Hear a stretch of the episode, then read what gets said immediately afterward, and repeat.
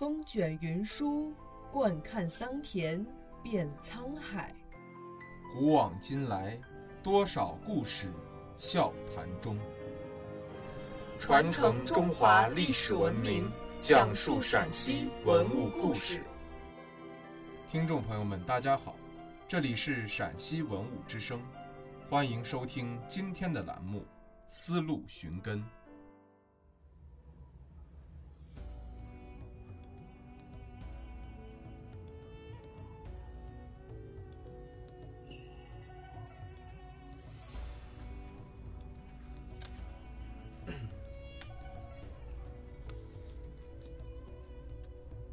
编号为 P 三九六四的乙未年赵僧子点儿器，是敦煌藏经洞发现的唯一一份关于古代工匠的资料。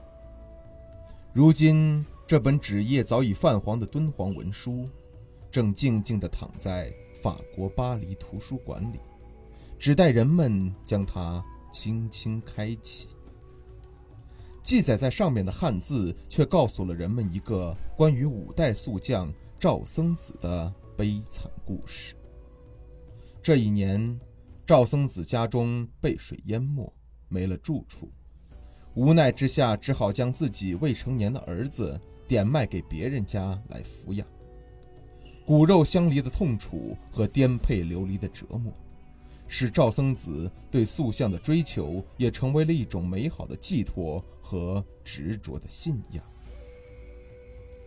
公元九三五年，五代晚期，已有六百年历史的敦煌莫高窟仍然在开凿建造之中。作为莫高窟里的一位普通塑匠，赵僧子在这座新建的洞窟里已经连续工作了数月之久。看着一个个刚刚完成的塑像，赵僧子总算松了口气。当他迈着蹒跚的步伐走到洞窟口时，阳光迎面而来，刺痛了他的双眼。那一瞬间，他仿佛看到了传说中的佛光。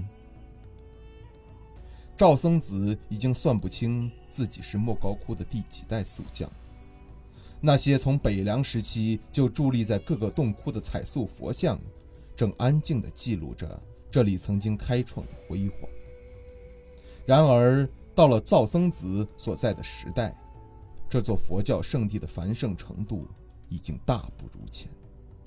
战乱让敦煌这个曾经连通东西方各国的枢纽，变成了浩荡沙漠里的一叶孤舟。史册上记录的各地络绎不绝的朝圣的信徒、文人、墨客，还有艺术家们，早已是明日黄花，只剩下寂寞的开凿声。值得欣慰的是，前朝各代的塑像作品，并没有受到战争的无辜牵连，依旧完好的保存了下来。尽管一次次改朝换代所引发的战乱，让许多庙宇毁于一旦。佛教塑像作品惨遭破坏，但恰恰是由于敦煌莫高窟远离中原地带，才保证了伫立在此处的塑像的安宁和完整。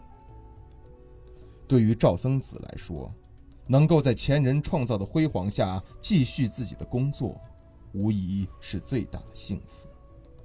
这门塑像技艺被祖祖辈辈传承下来，延续到了自己的手中。就像是一种血脉的传递。正是因为历代的塑匠们怀着这样一种虔诚的心情，这些用心血塑造而成的塑像作品，才能让今天的人们叹为观止。赵僧子希望能将这种塑像技艺传承下去，他试图通过一己之力。一心一意地塑造寄托着芸芸众生美好愿望的佛陀形象。他希望塑造得更加完美，因为这对他来说是一种融入了生命的信仰。和那些创造了敦煌莫高窟无比辉煌的工匠们一样，赵僧子也将对美好生活的愿望寄托在亲手塑造的佛像上。然而不幸，最终还是降临。当历史进入晚唐五代时，战乱频发，敦煌和中原以及西域的联系被割断，莫高窟的佛教艺术也逐渐为世俗艺术所代替。敦煌几百年来的辉煌光芒，正由造僧子所在的时代走向衰落。当时统治敦煌的曹氏政权。比历史上任何一位敦煌权贵都热衷于开凿莫高窟。为了大规模开凿莫高窟，曹氏还效仿中原地区设立官办画院。当时，敦煌专门承接画塑业务的民间画行都有细化的级别和分工。赵僧子就受雇于这样一家民间画行，他已经做到了都料级。不过，这只能证明他具备娴熟的塑像手艺，对于他的生活来说，并没有太大的改善。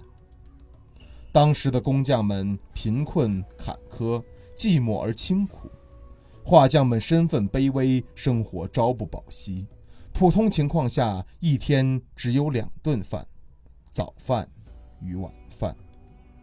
早饭是一种叫做薄驼的面食。晚饭则只有两枚胡饼。壁画和文人的画作不同，很少有署名，因此很多画匠在寂寞的岁月中静静远去，埋于沙丘。工匠莫学巧，巧记他人事。身世自来奴，妻室官家婢。敦煌遗书中的这首诗，正是他们境遇的。真实写照。曹氏政权尽管热衷于莫高窟的开凿，却只是把佛的洞窟当做了他们自己的家窟。供养人的画像占据了甬道的两侧，甚至比佛陀菩萨们的塑像还要突出抢眼。佛像的塑造水准也在迅速地走向衰落，越来越城市化。没有神韵，没有生气。赵僧子对塑像的完美追求，并没有得到曹氏掌权人的认可。曹氏更注重的是佛龛下的供养人，也就是他们自己的画像。对赵僧子来说，这无疑是粉碎他的梦想。他一个人的劳力，并没有办法改变整个时代。敦煌彩塑终于还是在世俗化的趋势中没落了，那个曾经无上辉煌的佛国也最终沉寂。遥遥千年之后，当后人怀着敬仰的心情重新开启敦煌石窟尘封已久的大门时，他们看到的不仅仅是佛国曾经的光辉，还有创造了这些光辉的，包括赵僧子在内的。历代巨匠，时光早已流逝千年，可是莫高窟的一尊尊彩塑依然安宁祥和。虽然华丽早已不在，但在其身上上演的千年历史岁月，如同一段流光幻影，于无声处演绎着时代的跌宕起伏和大时代里小人物命运的坎坷波折。这是属于敦煌彩塑自己的故事，纵使时代的大浪淘沙，也难以将其磨灭。然而，光阴毕竟是无情的，昔日敦煌彩塑的明亮艳丽，在历史车轮滚滚前去的响声中早已不复存在。如今，为了更好的研究和保存敦煌彩塑艺术。敦煌研究院通过当代 3D 技术将这些彩塑数字化。或许在不久的将来，人们从电脑上就可以感受到敦煌彩塑艺术的魅力和敦煌彩塑最初的精美。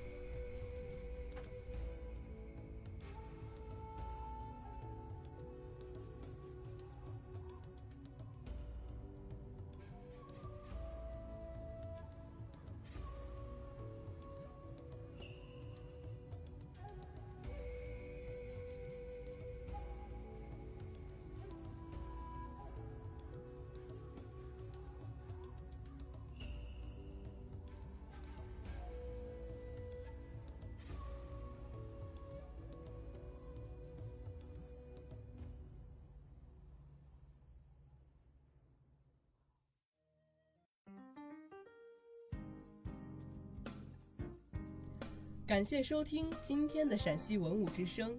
更多往期节目及相关文物动态，敬请关注陕西文物之声官方微博或登录蜻蜓 FM 收听。听众朋友们，我们下期再见。